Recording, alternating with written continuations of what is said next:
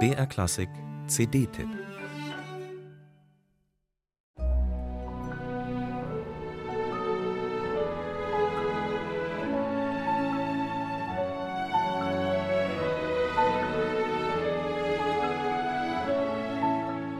Absolut kitschfrei nimmt James Gaffigan einen Hit wie Somewhere aus Leonard Bernsteins Welterfolg West Side Story. Und das Luzerner Sinfonieorchester liefert ihm dazu einen samtigen Streichersound, schlank, ohne schwülstiges Vibrato.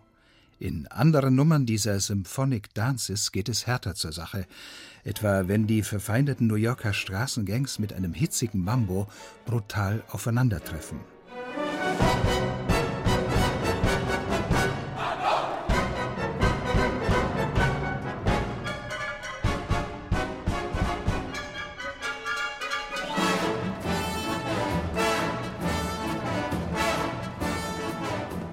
Das ist der typische Bernstein-Sound mit Coolness und Charme auf den Punkt gebracht. Aber Gaffigans Album Americans hat nur bedingt mit Unterhaltungsmusik zu tun. Auch wenn die dritte Symphonie des amerikanischen Klangpioniers Charles Ives recht melodiös daherkommt.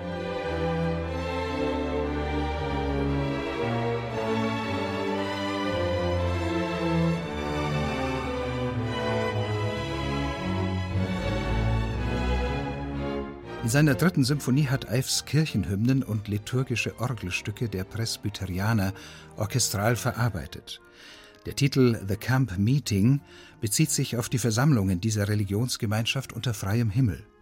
In seiner Komposition driftet Ives harmonisch immer wieder in tonale Grenzbereiche ab. Neben den feierlichen Chorälen der Gemeinde findet er entzückende Töne für die Kinder – hier punktet das Luzerner Symphonieorchester mit duftigen Holzbläsersoli und leichtfüßigen Rhythmen.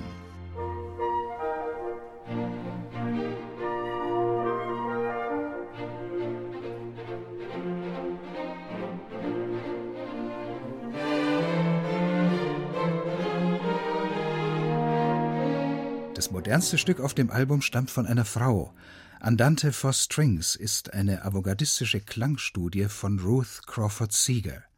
Eingängiger gibt sich Samuel Barber in seinem ersten Orchesterwerk, einer Konzertouvertüre zu der Sittenkomödie aus dem 18. Jahrhundert The School for Scandal, die Leicester-Schule. Gaffigan trifft den schlitzohrigen Charakter der Vorlage genau.